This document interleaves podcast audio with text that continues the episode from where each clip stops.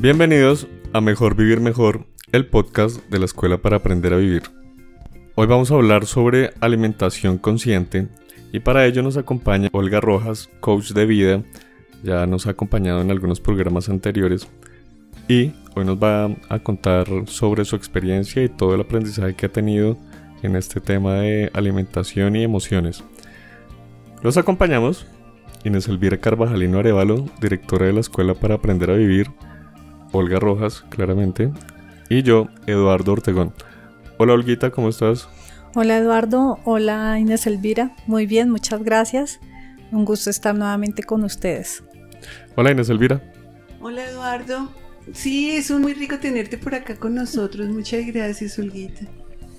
Sobre todo con este tema tan interesante de la alimentación consciente, porque yo creo que una mala alimentación es la causa de muchos problemas de salud y pues qué interesante poder encontrar cuál es el origen y cuáles son las consecuencias de estos problemas de mala alimentación, ¿no? Así es, Inés Elvira. Muchas de las enfermedades que padecen muchas personas hoy día vienen a causa de malos hábitos alimenticios. Y estos malos hábitos alimenticios se generan en bastantes ocasiones, por no decir siempre, en un mal manejo de las emociones. Entonces, tenemos dos partes. La primera viene precisamente de la alimentación, del ejercicio, y el otro viene de adentro hacia afuera, que son las emociones, qué piensas, qué crees, cómo te estás sintiendo. Olguita, ¿cómo fue tu experiencia? Pues esa experiencia que te llevó a, adentrarte, digamos, en ese mundo de la alimentación relacionada con las emociones. Hace tres años aproximadamente manifesté un aumento de peso acelerado, sin haber cambiado mis hábitos alimenticios, sin haber cambiado mi estilo de vida, simplemente empecé a aumentar de peso de una manera como descontrolada, de pesar 56 kilos, llegué a pesar 70 kilos. Obviamente este tema me estresó, en ese momento me generó mucho estrés y empecé a buscar de una manera desesperada soluciones externas para bajar de peso o para manejar ese reto pues con mi cuerpo. Ya, soluciones externas te refieres a dietas y a sí, normalmente, cosas así. Ajá, normalmente lo que se encuentra en el mercado hoy día y que es muy comercializado, aparte de las dietas que son abusivas y súper limitantes y restrictivas con el cuerpo, hay pastillas para adelgazar, hay tratamientos con gotas, Además, el mismo ejercicio, hacer ejercicio en extremo de una manera desbocada para tratar de bajar de peso, mm. eso también es abusivo con el cuerpo, porque si no se mantiene un equilibrio, pues el resultado no va a ser el mejor. Las operaciones, bueno, yo nunca acudí a una liposucción, pero he conocido casos de personas que se han hecho una liposucción, a los meses nuevamente el cuerpo vuelve y empieza aumento, vuelve otra liposucción y así. Entonces se genera un ciclo de nunca acabar. De probar una cosa, probar pastas, entonces es una solución temporal. Bajé de peso, hice una dieta. Yo hice una dieta de 500 calorías acompañada de pastas, que realmente son hormonas. Tremendo. Y en 30 días bajé 7 kilos. Pero a los 3 meses tuve un efecto rebote tremendo. Había subido 9. Total. O sea, y yo creo que más. Había subido como 11 kilos. Entonces son soluciones temporales porque no se observa y no se detiene a mirar qué es lo que realmente el cuerpo está pidiendo, cuál es el mensaje que el cuerpo te está enviando. Sí. Y bueno, ahí viene ya la parte emocional. Entonces, aparte de todo este tema que encontramos en el mercado, viene la presión también, un número. Ah, entonces yo mido tanto, tengo tanta, entonces debo pesar X número. Y nos fijamos un número y una talla y una medida y pues resulta que no, somos seres individuales y como seres individuales, cada uno tiene su propio peso perfecto para su cuerpo, para su estilo de vida y para él mismo. Entonces, ¿en qué termina todo esto? En que un número, fijarse un número, una talla y empezar a buscar desesperadamente va a generar un estrés. La cuestión también es que el mundo del consumismo en el que vivimos nos está mandando todo el tiempo información de que tenemos que ser súper delgados, que tenemos que ser tipo modelo. Y pues eso es muy difícil porque incluso hay la contextura física ósea de cada persona que como una persona de huesos grandes pues pretende ser Barbie. Muy complicado, ¿sí? Pero entonces uno se expone a una cantidad de riesgos y de exageraciones en, los tratamientos que hace para cumplir esa expectativa del mercado, de los demás. Así es. Modelos impuestos por la sociedad, impuestos tal vez por nuestra propia familia y sobre todo por nosotros mismos. Permitimos que nuestro pensamiento nuestro ser acepte esos modelos impuestos sin mirarnos a nosotros mismos y sin aceptarnos.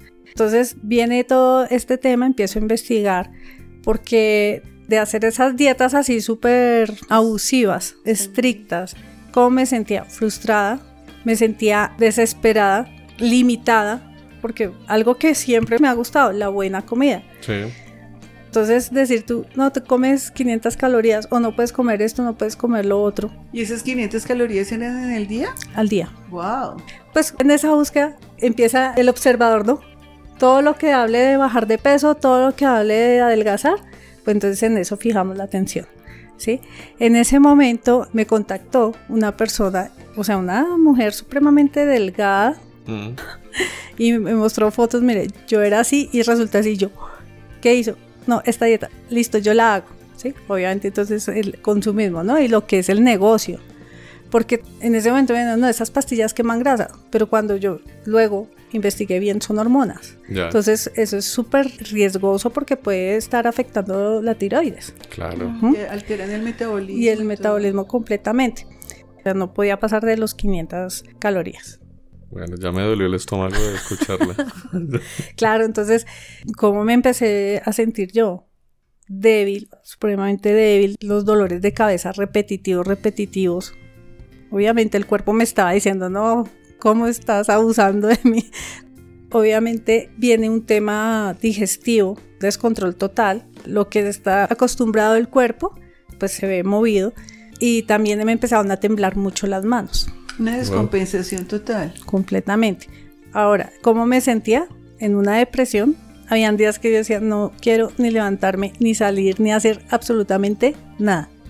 Entonces, es un tema de cuidado, es un tema de atención. Eso, eso que tú dices es súper importante. Hay mucha gente que se mete en dietas y no tiene en cuenta que la alimentación influye un montón en la parte de salud mental.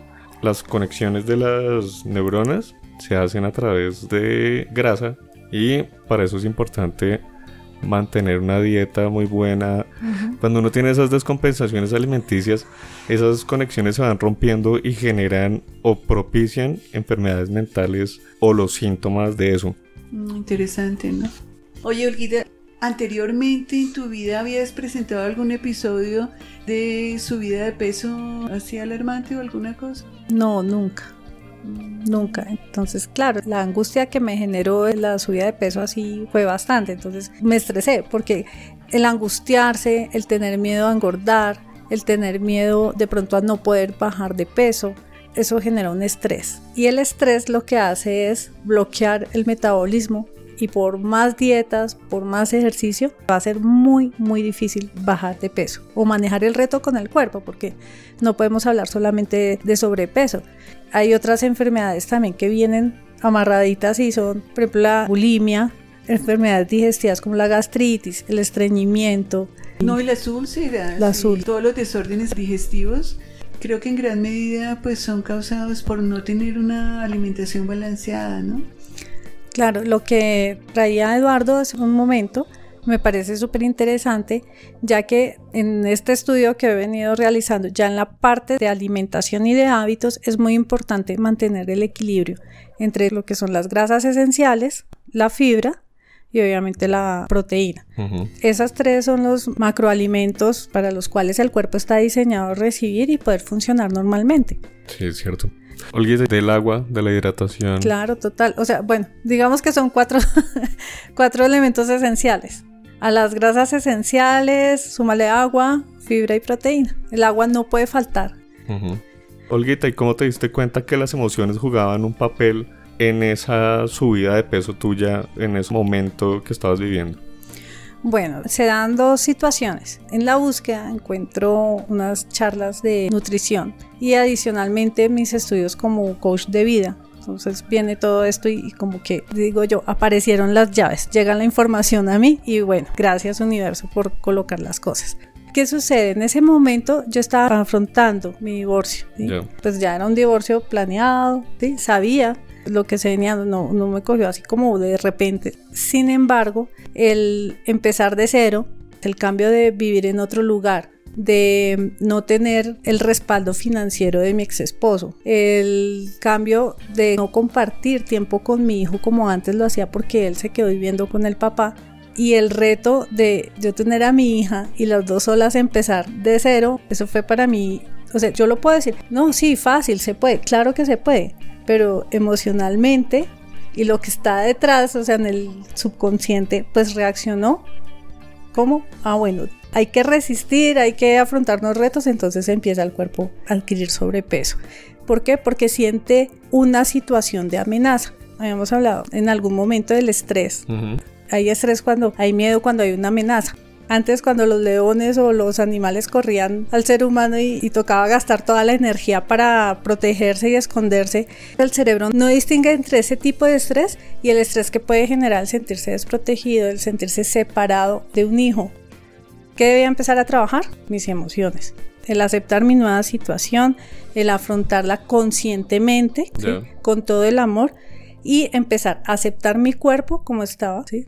así como estás, es el peso que requieres para este momento, te amo y te voy a cuidar y empieza ya el cuerpo a relajar. Oye, Olguita, ¿será que ante una pérdida, al uno dejar de tener algunas cosas, inconscientemente las repone? Sí, pues eh, digamos en lo que he estudiado, encuentro que las pérdidas que las mujeres asumimos, el cuerpo somatiza de esa emoción de tristeza permanente. De ausencia de y algo. de ausencia de algo puede ser. Vacío, reemplazándolo por la comida. Entonces ahí se puede generar un hábito ya de ansiedad de comer o de comer en exceso o de comer cosas que no le va a hacer bien al cuerpo. En los hombres se ve más pero hacia el lado de, por ejemplo, la bebida o de pronto otro tipo de adicciones. Y cada quien resuelve las situaciones de acuerdo a lo que es más cómodo, con lo que se identifica uno más. Sí. Pero me llama la atención es que tú habías dicho que tú no habías cambiado los hábitos alimenticios y empezaste a ganar peso. O si sí se cambiaron, empezaste a comer más, empezaste a... No, no, o sea, el, cuerpo empezó, como está en situación de estrés, entonces empiezo a coger la grasa mm. y acumularla. Sí, el cuerpo se aprovisiona al momento de sentirse amenazado. Ah, ok. Entonces empieza a acumular grasa, empieza a guardar esas reservas para el momento difícil que se está pasando, porque es lo que el cerebro le está comunicando. Olguita, y bueno, aparte del tema emocional, me imagino que también investigaste y aprendiste un montón de la alimentación ya como tal, de los alimentos, de su función. Ahí en esa parte ya netamente de alimentos, ¿qué nos puedes decir para alimentarnos conscientemente? Lo primero, siempre alimentarse con cosas que le gusten, que den placer. Porque a veces decimos, no, es que de, un alimento a otro, de una fruta a otra, no me gusta, pero esta es mejor porque tiene menos calorías o tiene menos azúcar. Pero resulta que no me gusta, pues no le estoy dando placer. O sea, una de las funciones de tener esas papilas gustativas es el gusto, ¿sí? Es sentir placer al alimentarse. Segundo, siempre tener un balance macronutricional, que es grasas esenciales, súmale agua, fibra y proteína. Comer despacio, estando consciente, presente al momento de consumir los alimentos. Despacio, saboreando, siendo consciente de que te está nutriendo, te está beneficiando. Y eso es como por arte de magia. El cuerpo solito va a empezar a relajarse, o sea, dejas esa lucha contra la comida. Esa lucha y ese, no, no debo comer esto, no debo comer aquello. Oye, eh, Olguita, y es que mucha gente cree que para adelgazar hay que dejar de comer. ¿Tú qué opinas? No, al contrario. Si dejas de comerle, el mensaje que le estás enviando al cuerpo es un mensaje de riesgo, ¿sí? Y más se va a estresar. Además que el cuerpo está diseñado para recibir los nutrientes. Si le quito alguna, obviamente el cuerpo va a reaccionar acumulando de la otra. En cuanto al tema de qué comer o qué no comer, pues cada persona en su observación, en su experiencia, pues también depende cómo se, se va sintiendo. ¿Sí? Porque yo he observado que a la mayoría de la gente le encanta comer mucho, o sea, grandes cantidades para quedar satisfechos, cuando un proceso gradual de equilibrio para la vida del ser humano sería poder aprender a ser medidos en todo no solamente en la comida, sino en, la vida misma, en las actividades, en las formas de reaccionar y todo. Aprender a ser medidos. Y en el caso de la alimentación, mucha gente acostumbrada a las grandes cantidades de alimento quedan con hambre porque se están comiendo una tercera parte de lo que acostumbraban o, o mucho menos. ¿Qué sería como lo recomendado? Bueno, lo primero es mantener los horarios. ¿sí? Ser muy juiciosos en los horarios de los alimentos. La comida más importante del día es el desayuno, porque es cuando se recarga el cuerpo de toda la energía que va a necesitar para la actividad diaria, ¿sí? Sí, fíjate que en ese caso leí hace poquito que no desayunar genera problemas gravísimos a nivel del cerebro, lo va destruyendo, increíble, ¿no?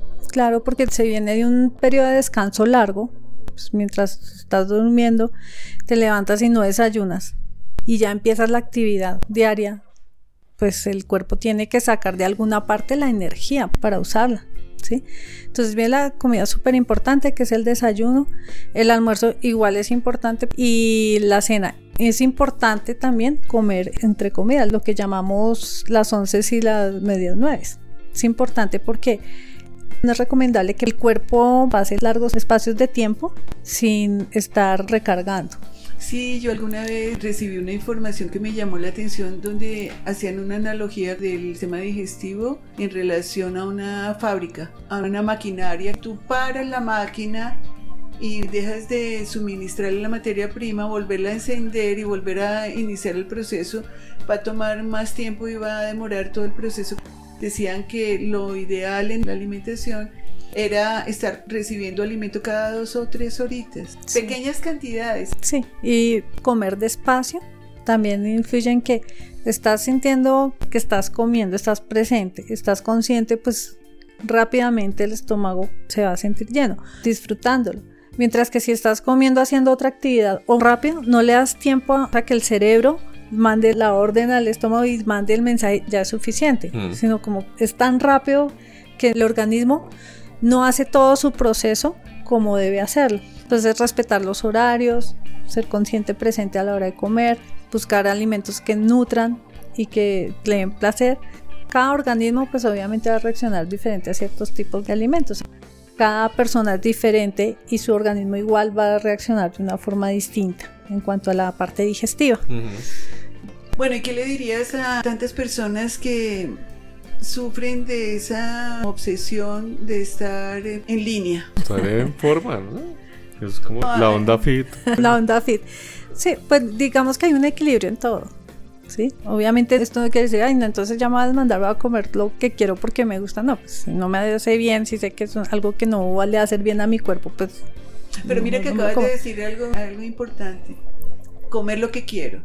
Generalmente eso lo tenemos implantado en el cerebro. Ay, ahora sí voy a poder comer todo lo que quiero. O sea, bajé los 30 kilos que necesitaba bajar, ahora voy a comer todo lo que quiero. Y entonces vuelve y juega. Porque ahí está el tema de amar su cuerpo, ¿sí? El amor por el cuerpo es no abusar de él, respetarlo, ¿sí? Y cuidarlo. O sea, el amor implica cuidado, implica bienestar y obviamente el ejercicio, la buena alimentación hace parte de esto. No, y la conciencia de la que hablamos, porque yo pienso que se trata de uno poder elegir entre toda la gama de alimentos que existe, cuáles son los más saludables que me gustan y que yo puedo comer deleitándome con ellos sin que me afecten. Así es. Sí, porque es que yo creo que todos los alimentos que el universo nos ha dado no son buenos ni malos, son adecuados para lo que cada quien necesita y de uno depende si le hacen daño o no, porque si yo recibo un alimento pensando que esto me va a enfermar, me va a dar dolor de estómago, me va a engordar, pues seguramente me va a engordar y me va a enfermar. Pero si yo lo recibo con gratitud, con amor, como un regalo, lo disfruto y me beneficio con eso, no tiene por qué hacerme daño, creo yo. Los excesos hacen daño. Sí. Entonces y nos cuesta mucho trabajo llegar a ser medidos, a mantener ese equilibrio. tanto que queme el santo ni tampoco que no lo alumbre. En el equilibrio está el secreto. Así es. En cuanto a la obsesión por eh, el número, es simplemente yo haría la siguiente pregunta.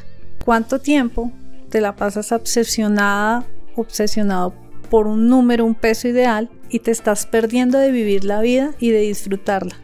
Y disfrutar la comida que se come porque sufrirán montones. Mm, sí. Y aparte que esa obsesión puede llevar a trastornos mucho más graves. Porque, bueno, lo primero que tú nos decías, estrés, pues porque ves que estás volviéndote más robusto, vas ganando peso, no bajas con las dietas. Pero si no haces como ese trabajo de conocimiento y de interiorizar pues esa parte de alimenticia, terminas fácil en una bulimia, en una anorexia y ahí sí las cosas complicadísimas. Así es. Desafortunadamente en el colegio cuando somos chiquis no nos dan una materia de amor propio. o sea, al final de todo es recuperar su poder como ser humano, el poder de elegir y el poder de decidir lo que es mejor para cada uno y se lo entregamos a una sociedad de consumo, se lo entregamos a unos modelos o unos estándares establecidos, de eso no se trata. Amarse y preocuparse por su crecimiento personal, como dicen, el resto vendrá por añadidura. Si estamos bien emocionalmente, espiritualmente, el cuerpo va a reaccionar también bien. Si tú estás bien contigo, con tu ser, pues cómo no vas a cuidar el vehículo que tienes. Claro, claro. Y de una forma que te genere paz, que sea relajante y que te dé alegría cuidarte. Y no que sea una obligación y un, ay, por Dios, ¿por qué? ¿no? sino algo que sea bonito. Yo creo que hemos tocado un tema interesante que es el de miles de personas en el mundo que tienen problemas digestivos, problemas de alimentación por ansiedad, por estrés, por conflictos emocionales que muchas veces generan esos vacíos que no sabemos cómo llenar y que nos llevan inconscientemente a comer o a no comer. Porque también hay muchas personas que dejan de comer y también se descompensan y se enferman. Entonces, pues en estos programas, en estos podcasts que son complementarios, al tema que estamos trabajando en nuestro curso de cómo enfrentar, manejar, superar y continuar ante las situaciones de la vida, este es un escenario que hoy Olga Rojas ha querido compartir con nosotros en el aspecto de contarnos su experiencia. Entonces, pues te agradecemos muchísimo, Olguita, por tu aporte, muy valioso. Esperamos que sea de utilidad para nuestros oyentes y que nos acompañes próximamente en algún otro tema. Muchas gracias Inés Elvira. Por último quisiera dejar de reflexión. Cuando tienes un reto con tu peso, con tu cuerpo, con alguna enfermedad, piensa siempre cuál es el mensaje que la vida me está dando con ese reto. Tal vez deba perdonar algo, soltar alguna experiencia, aprender tal vez humildad, amor, respeto, aceptación, no solo por mí, sino por el otro. Y bueno, es reflexionar. ¿Qué me manda el universo? Que quiere que aprenda y una vez lo aprenda, lo vea, lo reconozca y empiece a trabajarlo, fluye la solución. Claro, muy importante, sí. Bueno, Olguita, pues nada, muchas gracias. Qué bueno volverte a tener acá en el programa. A todos ustedes los esperamos dentro de ocho días acá en Mejor Vivir Mejor, el podcast de la Escuela para Aprender a Vivir. Sí, así es. Y mientras nos escuchamos la próxima semana, pues va un abrazo muy grande del corazón. Ciao, ciao, ciao, ciao.